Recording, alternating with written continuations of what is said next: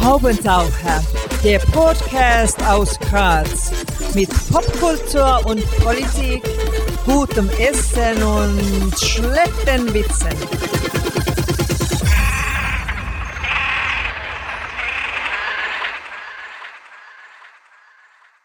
Hier ist der Haubentaucher Podcast. Einmal im Monat gibt es hier neue Kunst und Kultur und andere Haubentaucher-Themen aus Graz und dem Rest der Welt. Am Mikrofon Wolfgang Kühnelt, heute zu Gast und wir freuen uns sehr, Irene Diviak. Einst war sie literarischer Kinderstar aus Deutschlandsberg, dann preisgekrönte Mörderin von einem der vier Beatles und heute ist sie zweifelsohne eine der renommiertesten Autorinnen dieses Landes. Danke fürs Kommen. Ja, vielen Dank für die Einladung. Irene, du hast offenbar knapp nach deiner Geburt Graz verlassen. Ist das ein Mitgrund für deinen literarischen Erfolg? Ähm, ich weiß nicht, äh, aber ich glaube, der Schlanzberg war schon sehr prägend für mich, weil es dort eben, dafür, dass es so eine kleine Stadt ist, sehr viel Kultur gibt. Und es gibt eben das Theaterzentrum Deutschlandsberg, wo ich quasi groß geworden bin, wo ich eben zuerst Theater gespielt habe, dann aber auch schon sehr früh auch Texte geschrieben habe. Und ich glaube, dadurch war es jetzt für meine künstlerische Entwicklung, wenn man das so nennen will, kein schlechter Ort, um aufzuwachsen. Mit acht hast du dann, glaube ich, schon den ersten Literaturpreis abgeräumt. Was wurde aus dem oder der Zweitplatzierten? Ui, die Zweitplatzierte, das weiß ich gar nicht. Ich weiß aber, dass es eine gab. Also mein erster Preis, den ich bei der Literaturwerkstatt gewonnen habe, war ein zweiter Platz und die die erste geworden ist, ist jetzt Biologin und ist irgendwie ähm, Doktorin, irgendwo also wirklich äh, sehr renommierte Biologin geworden. Und die hat auch immer über Tiere geschrieben als Kind. Da hat sich das schon irgendwie abgezeichnet. Okay. Generell gewinnst du ziemlich oft bei Preisen und Auszeichnungen. Ist das letztlich dann eher für die PR-Wirkung gut oder tatsächlich fürs Budget? Das kommt natürlich auf den Wettbewerb drauf an. Viele sind auch fürs Budget äh, sehr angenehm. Und sonst ist es einfach schön, wenn man sich irgendwas in den Lebenslauf reinschreiben kann, dass man äh, beweisen kann, dass man irgendwas erreicht hat. So. Ähm, aber doch, viele Literaturwettbewerbe sind doch relativ gut ähm, dotiert. Das ist mhm. dann schon angenehm, wenn man dann so ein bisschen einen Finanzpolster kriegt. Dein Text mit dem schönen Titel Glück ist ein warmes Gewehr oder wie ich Paul McCartney erschoss, hat zum Gewinn des FM4 Literaturwettbewerbs geführt vor etlichen Jahren, hat sein Anwalt danach angerufen. Leider nicht. Ich habe es ja gehofft, aber ich glaube, die Geschichte ist äh, nicht bis nach England gekommen. Es gibt auch keine Übersetzung davon, also. Ähm, kann ja, ja noch werden leider keine große.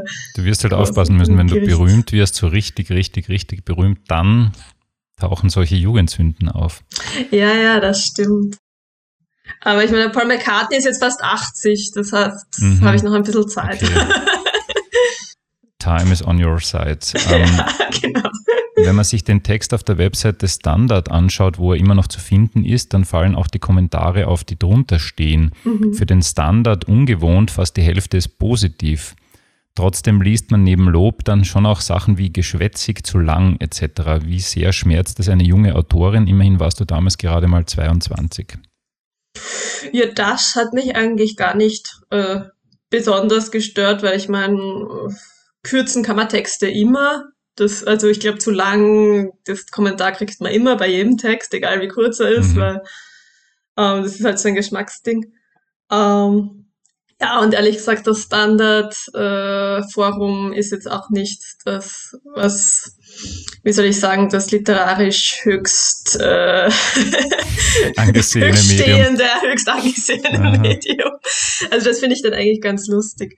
Ähm, das sind dann eher so diese richtigen Kritiken, die dann ähm, auch in Zeitungen erscheinen, die dann auch irgendwie von renommierten Leuten kommen oder auch ähm, zum Teil so, so Dinge, die man halt im Internet findet. Da gibt's ja auch diese Blogger und so, dass mhm. äh, die, diese längeren Artikel und die, die man halt auch bei Google sofort findet, das ist dann eher das, wo man äh, ja, darauf hofft, dass die positiv sind. Aber zumindest die zwei Romane jetzt, da hätte ich jetzt nichts gefunden, was in Richtung Verriss geht. Oder gibt es da irgendwas? Also von Malvita gibt es einen Totalverriss, aber der ist schon wieder lustig, weil er so schlecht, also mhm. der Autor von der Kritik fand einfach alles ganz schlecht.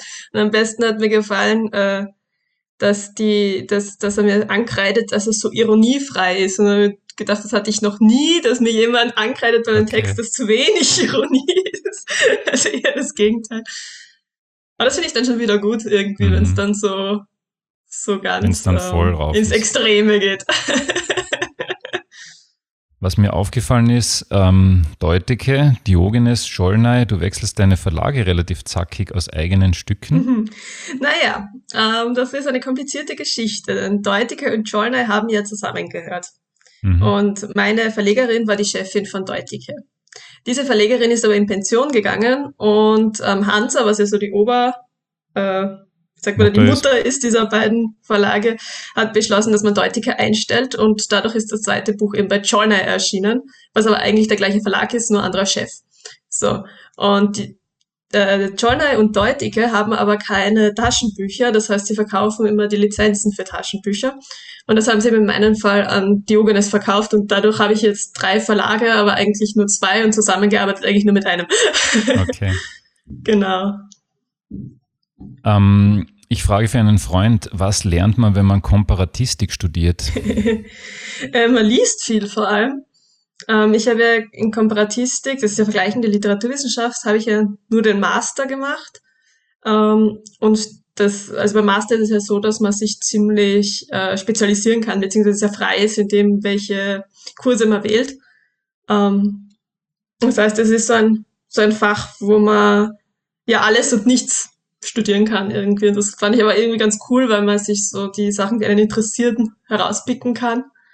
Ähm, ja, viele gute Bücher liest, viel über Literatur diskutiert äh, was man dann beruflich damit macht, ist halt die andere Frage. Aber wenn man gern liest, ist es auf jeden Fall ein cooles Studium. Man muss nur jetzt jungen Menschen warnen, die jetzt zuhören und sich gedacht haben, hey super, ähm, alles und nichts studieren, dann nehme ich vielleicht lieber nichts und kriege dann auch meinen Master. Da gibt es tatsächlich Vorbilder aus der Politik, die wir nicht nachmachen wollen. Also schon besser alles studieren als nichts. Wollte ich nur gesagt haben. Wobei das wäre wieder Menschen. eine literaturwissenschaftlich interessante Arbeit. Diese Doktorarbeit mhm. könnte man sicher analysieren. Ja, ich glaube, das steht noch aus aus germanistischer Sicht, aber aus vielen anderen Sichtweisen ist sie eh ganz gut analysiert worden. Ähm, was glaubst du eigentlich, wie viele Treffer spuckt Google aus, wenn man Irene Diviak sucht? Ui, also ich google mich tatsächlich öfters einmal selber, um zu schauen, eben ob es Kritiken gibt, ob irgendein Blogger was äh, geschrieben hat, etc. Aber ich habe nie geschaut, wie viele Treffer es wirklich gibt. Also stolze 15.700. Ja, ja nicht schlecht. Find, das, ist, das ist weniger als Paul McCartney, aber ja. das ist schon ganz ordentlich. Und wenn wir schon bei digitalen Medien sind, wenn man sich deinen Instagram-Account anschaut, dann fällt die dezente Ironie auf, mit der du diesem ganzen Selfie-Wahnsinn begegnest. Aber letztlich muss man halt trotzdem durch, durch diese PR-Maschinerie, oder wie? Ja, also bei Instagram bin ich tatsächlich sehr spät eingestiegen. Facebook habe ich schon ewig, das äh, hatte ich schon 2010 oder so, also da, da war ich relativ früh dabei, aber dann die ganzen Neuerungen habe ich irgendwie nicht mitgemacht. Und dann war ich mit Instagram und alle haben gesagt, du musst unbedingt Instagram haben für Marketing und bla. Und ähm, und ich bin halt wirklich eigentlich so eine Technik-Oma. Ich kenne mich auch überhaupt nicht aus mit den ganzen Sachen. Ich weiß auch nicht, was gut ankommt. Äh, es macht mir jetzt auch nicht so wahnsinnig viel Spaß, mich da viel damit zu beschäftigen. Aber auf jeden Fall habe ich mir dann irgendwann mal Instagram ähm, zugelegt. Und da poste ich jetzt halt hin und wieder Sachen, was auch gar nicht so einfach ist, weil man ja bei Instagram nur Fotos posten kann. Und ich finde halt als Autorin hat man irgendwie wenig was man jetzt aus seiner Arbeit gut fotografieren kann. So, weil ich sitze halt meistens so irgendwie vom Computer mit, ähm, mit meinem Kaffeeheferl und schreibe für mich hin, aber es ist jetzt nicht äh, sehr Instagram-tauglich. Naja, da muss man an der Stelle den Clemens Setz eigentlich empfehlen, der auf Instagram wie auf Twitter ein sehr interessantes Eigenleben führt. Mhm. Ähm, und halt einfach irgendwas fotografiert, was, was auch immer. ähm, aber schon sehr cool eigentlich, muss man ehrlich sagen.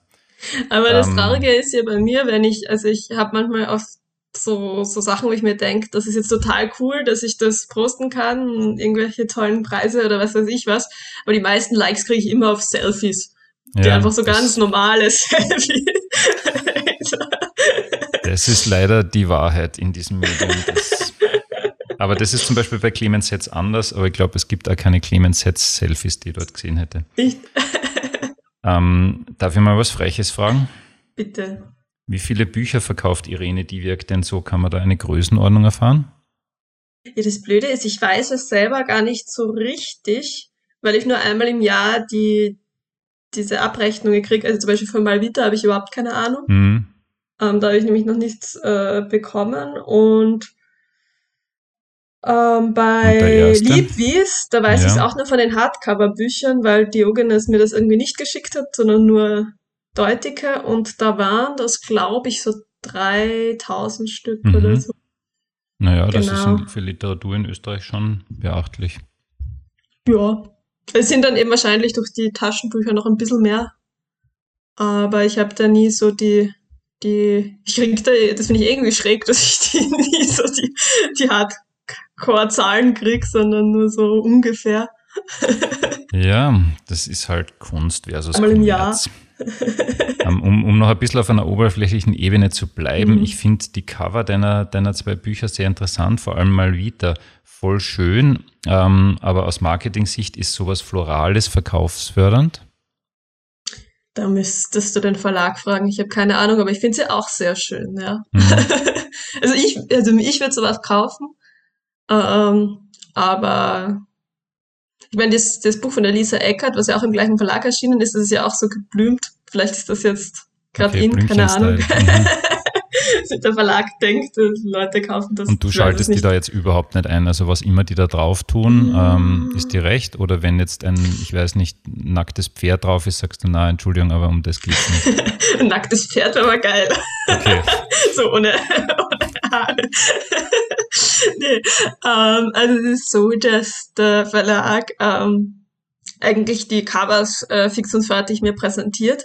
Wenn es jetzt aber so wäre, dass ich sage, oh Gott, das geht gar nicht, dann kann ich mich überhaupt nicht identifizieren, dann würden sie es wahrscheinlich schon ändern. Bei mir war es jetzt bei den beiden Büchern so, dass ich eigentlich gleich von Anfang an vollends begeistert war und gesagt habe, ja, super, finde ich schön. Dadurch weiß ich gar nicht, was jetzt wirklich passieren würde, wenn ich sage, das geht überhaupt nicht. Bei Liebwies haben wir ein bisschen um den, um den Titel gestritten, Mhm. weil gestritten, aber ich hatte halt keinen wirklich guten Titel. Und ähm, dann äh, hatte der Verlag Liebwies vorgeschlagen und da war ich zuerst äh, überhaupt nicht dafür und habe aber halt auch nichts Besseres gewusst und habe dann gesagt, okay, dann nehmen wir Liebwies, weil mir fällt jetzt auch nichts ein. Und dann aber mit dem Cover fand ich es dann eigentlich sehr passend so. Also da hat es sich dann wieder eingefügt, der Titel für mich. Ja, ist schon ein guter Titel, finde ich, der ist sehr prägnant. Das stimmt, aber es schreiben immer alle falsch. Also ich habe schon Das 120 stimmt, ja. Mal, glaube ich, Ja. Liebweiß Ja. gelesen. Ja, oder Leibwies oder sonst was. Ja, genau. Die zwei langen I's sind ein bisschen eine Challenge, ja. Ja, ja.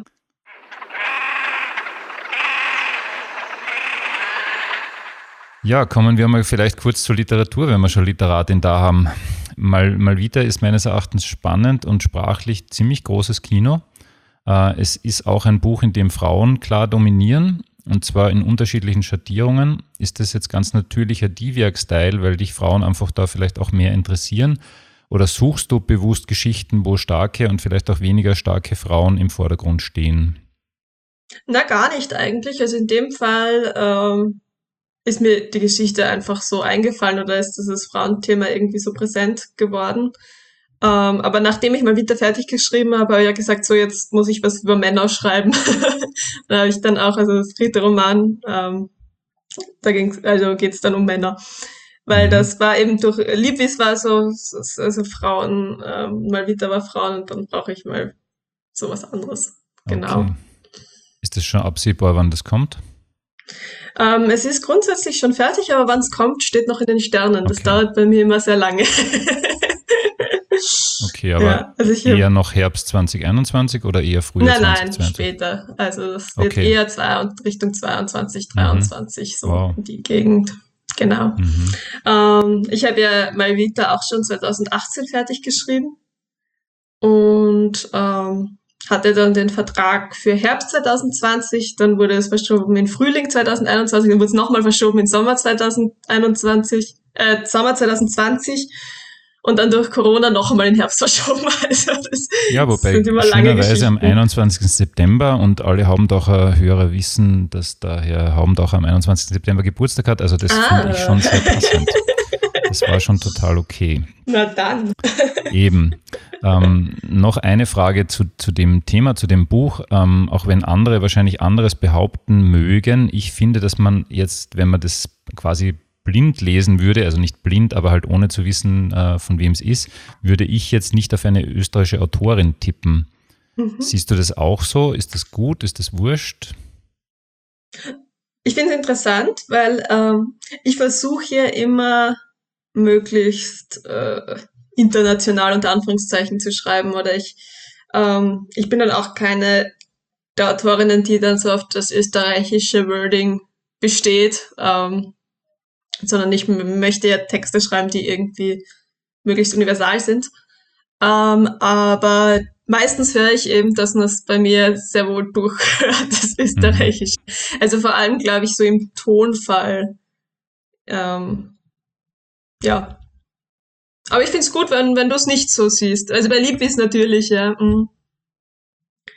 Ähm, ja, ich, ich finde es eigentlich gut. Was ich an dem bösen Monster Amazon so liebe, ist die Kategorie Kunden, die diesen Artikel gekauft haben, haben auch gekauft. Bei Malvita kommt dann natürlich dein erster Roman. Klar, es Klar. kommen Joachim Meyerhoff und Elena mhm. Ferrante, aber es kommen auch mhm. drei heimische Autorinnen. Dein Tipp? drei heimische Autorinnen. Äh, mhm. Nava Ibrahimi vielleicht? Nein. Nein. Ähm, Valerie Fritsch? Nein. Auch nicht. Na, total schräg, weil ich, ich, denke, dass die. Ähm, Stefanie also Sargnagel. Also, yes, das sind wir mal yeah. beim, beim, ersten Tipp, ja. Ähm, Lisa Eckert vielleicht? Ja, das ist Nummer zwei, so ist es. Und dann, um das jetzt nicht zu schwer zu machen, Nummer drei ist die Monika Helfer. Ah, okay. Ganz ja, also ist schon sehr schräg, weil da hat man irgendwie die ganze Bandbreite, denke ich. Und vielleicht ist der Algorithmus von Amazon doch nicht so raffiniert, wie wir gedacht haben. Aber ich habe es total schräg gefunden, weil kann man eigentlich ganz schwer vorstellen, dass jemand, der dein, ich meine, ihr seid im gleichen Verlag, aber ich kann es mir trotzdem schwer vorstellen, dass jemand, der, der Irene Diviak kauft, Lise Eckert kauft, ja, vielleicht, ja. wenn man alles kauft, was da erscheint. Wenn man alles kauft oder wenn man auf Blümchen auf Büchern ja, steht. Ja, vielleicht, genau. Blümchen oder man kauft gezielt nach Verlag oder man kauft einfach alles, inklusive Elena Ferrante. Ähm, ja, da ist die Italien-Connection wahrscheinlich. Ja, wahrscheinlich. Was mich zur Frage bringt, was liest du gern und merkt man das, wenn man deine Bücher genau liest? Ich glaube schon, dass man das merkt. Ähm, beziehungsweise ich merke es. Äh, also wenn, wenn ich ein, also oft, wenn ich alte Texte von mir lese, weiß ich, welches Buch ich damals gelesen mhm. habe, was ich, also als ich das geschrieben habe. Ähm, aber ich lese, äh, muss ich sagen, sehr quer durchs wie sagt man, quer durchs Blumenfeld? Gemüsebeet? Gemüsegarten, glaube ich. Gemüsegarten. ähm, ich lese eigentlich immer wieder sehr gern Klassiker. Ähm, ich lese gerne Krimis, was man vielleicht merkt bei Malvita. Ja, bei Malvita merkt man es, ja. Ähm, ich lese gern ähm, Dinge mit historischen Bezügen. Also ich bin da echt relativ. Und vom Sprachraum, ich meine, du hast immerhin Russisch studiert, aber es liest jetzt hauptsächlich österreichische Literatur, hauptsächlich deutschsprachige oder überhaupt alles? Auch ziemlich gemischt. Also ich muss sagen, bei den Russen lese ich halt hauptsächlich wirklich die Klassiker, also so mhm. den Dostoevsky und so, da bin ich jetzt, was die moderne russische Literatur betrifft, nicht sehr firm. Ähm, ich lese relativ wenig von diesen österreichischen Neuerscheinungen, also so Bücher wie meine lese ich eigentlich nicht, meistens, ähm, was auch ein bisschen mit meiner Angst zu tun hat, dass man sich dann vielleicht zu sehr beeinflussen lässt oder dann so in eine Mode mhm. gerät, eben weil mich das immer sehr beeinflusst, was ich lese. Ähm, also das lese ich tatsächlich weniger, aber auch hin und wieder. Und sonst, äh, ja, englische Krimis, ähm, ja, kann ich gar nicht mhm. sagen, ob das jetzt so begrenzt ist auf einen Sprachraum. Ähm, ein sehr gutes Zitat von dir lautet, im schlimmsten Fall habe ich ein Buch geschrieben, das nur meine Mama interessiert, da gibt es Schlimmeres. Ist die Mama immer noch der größte Fan? meine Mama war nie der größte Fan. Okay. Meine Mama ist sehr kritisch. ähm, nein, sie, also meine Mama liest schon alles und ähm, ähm, kann ich mich nicht beschweren. Ähm, aber sie sagt auch, wenn ihr was nicht ihr gefällt. Dann, so gibst du es ihr dann vorher, weil du weißt, dass sie durchaus kritisch ist oder kriegt sie es erst, wenn es fertig ist?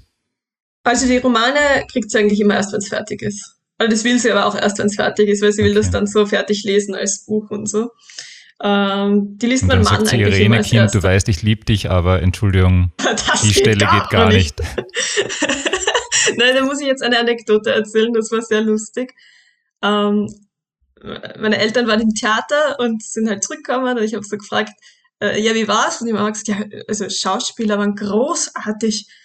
Aber das Stück, ich weiß nicht, das war nichts Besonderes. Das hättest du auch schreiben können. Danke, Mama. Super. Das ist jetzt nicht so böse gemeint, wie es rübergekommen ist, aber das war so. Das sind so Sachen, die häkelt man sich dann auch gerne mal für die Wohnzimmerwand. Ja. Genau. Ähm, wenn wir noch einmal zu den Romanen kommen. Im ersten Roman steht die Musik im Zentrum und du hast damals gesagt, mhm. das ist eine Re Reaktion auf deine musikalischen Geschwister. ähm, woher nun das Fabel für die Fotografie in Malvita? Äh, das war ganz was anderes, ähm, weil ich, also ich hasse eigentlich Texte über Schriftsteller, äh, also oder Schriftstellerinnen. Also ich finde das total langweilig. Und es war aber so, dass ich gerne für Christina ein Hobby haben wollte, was, äh, was ich irgendwie nachvollziehen kann. Also wenn sie jetzt, äh, weiß ich nicht, Fußballerin wäre oder keine Ahnung, da hätte, hätte ich mir schwerer getan, das zu beschreiben. Und habe ich gedacht, ein künstlerisches Hobby, was aber so gar nichts mit mir zu tun hat. Und so bin ich dann zur Fotografie gekommen und dann hatte ich das so eingefügt mit dieser Geschichte, dass sie als Fotografin dorthin kommt und so weiter und so fort. Ähm, okay, also du also das hast kein so rein, Fotofebel. Na, überhaupt nicht. Und das okay. war dann auch so der, der deswegen ist mein Instagram-Account auch relativ langweilig.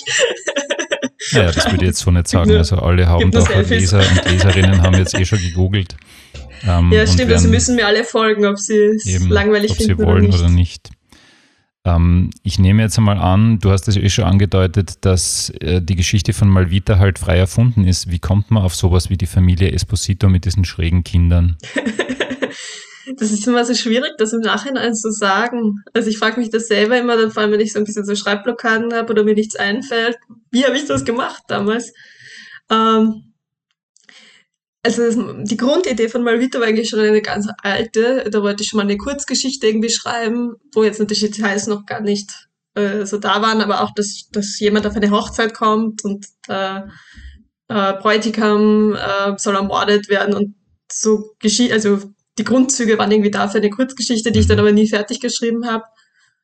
Und irgendwie habe ich dann wieder mal dran gedacht und habe das dann so weitergesponnen und ähm, ja, wenn man mal einen Anfang hat irgendwie oder so eine Grundidee, dann geht es bei mir relativ schnell, dass sich dann die Details so ähm, spinnen von selbst.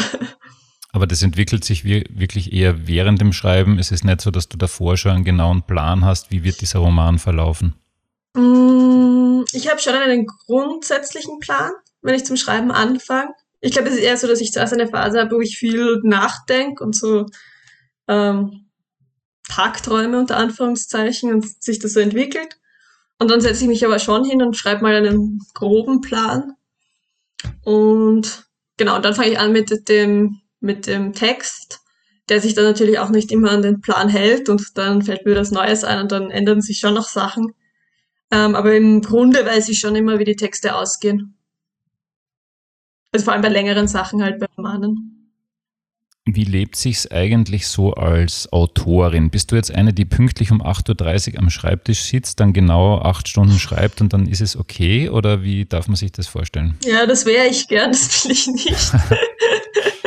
ich bin sowieso, ich bin ein bisschen eine faule Autorin. Ich brauche immer so ein bisschen Anlässe. Deswegen ich schreibe ich auch jetzt noch gern bei Wettbewerben mit, ähm, einfach weil ich da Deadlines habe, wo ich weiß, da mhm. muss ich einen Text fertig haben. Ähm, und dann geht's. Wenn ich jetzt so nur ohne Plan und Ziel vor mich hinschreibe, dann tue ich eigentlich gar nichts. Und dann mache ich auch oft dann Anfänge, die ich nie fertig schreibe und so. Also Mhm. ich brauche immer so ein bisschen ähm, den Druck, dass ich was mache. Aber aus all den Anfängen machst dann wieder später was, ne? Ja, oft. also das funktioniert tatsächlich oft, dass man alte Idee wieder aufwärmt oder wieder ein bisschen anders interpretiert.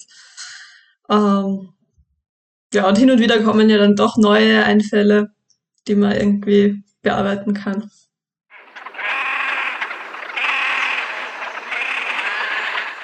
So, wir kommen ins Finale. In einem Text von dir im morbiden Sammelband Das letzte Lied, das der geschätzte Kollege Wolfgang Pollands und meine Wenigkeit herausgegeben haben, schreibst du, du weißt eigentlich wenig über dich, ob du ein Katzen- oder Hundetyp bist, Sommer oder Winter. Insofern freue ich mich jetzt extrem auf unsere flotten Entscheidungsfragen, die andere Mhm. Word-Rap nennen, wobei wir Beatles versus Stones auslassen bei dir. Ja, Das ist relativ das lassen klar, wir ja. aus. Aber sonst Südsteiermark oder Weststeiermark? Südweststeiermark, Okay. Team Hund oder Team Katze? Katze, Rot oder schwarz? politisch rot, Okay, ja. Ähm, Keith Richards oder Ringo Starr? Ringo Starr, Okay. FM4 oder Ö1? eher Ö1, Okay. Und last but not least, im Zweifelsfall lieber reich oder berühmt? reich. Okay, das war super. Irene, wir sind damit durch. Äh, Ich danke dir herzlich, dass du bei uns warst. Ja, vielen Ähm, Dank. liebe Haubentaucher, Hörerinnen, Leser, Leserinnen, Hörer, nächstes Monat geht es dann wieder weiter mit dem Podcast. Das äh, Buch von Irene Diviak, über das wir hauptsächlich gesprochen haben, Mal wieder, ist ein wunderschöner Roman. Kritik ist auch auf dem Haubentaucher zu lesen, aber natürlich auch in allen anderen einschlägigen Foren. Ist sehr empfohlen, ist sehr spannend, ist sehr cool. Und wir freuen uns, dass ihr dabei wart. Schönen Abend noch. Das war der Haubentaucher Podcast. Nächstes Monat gibt es mehr.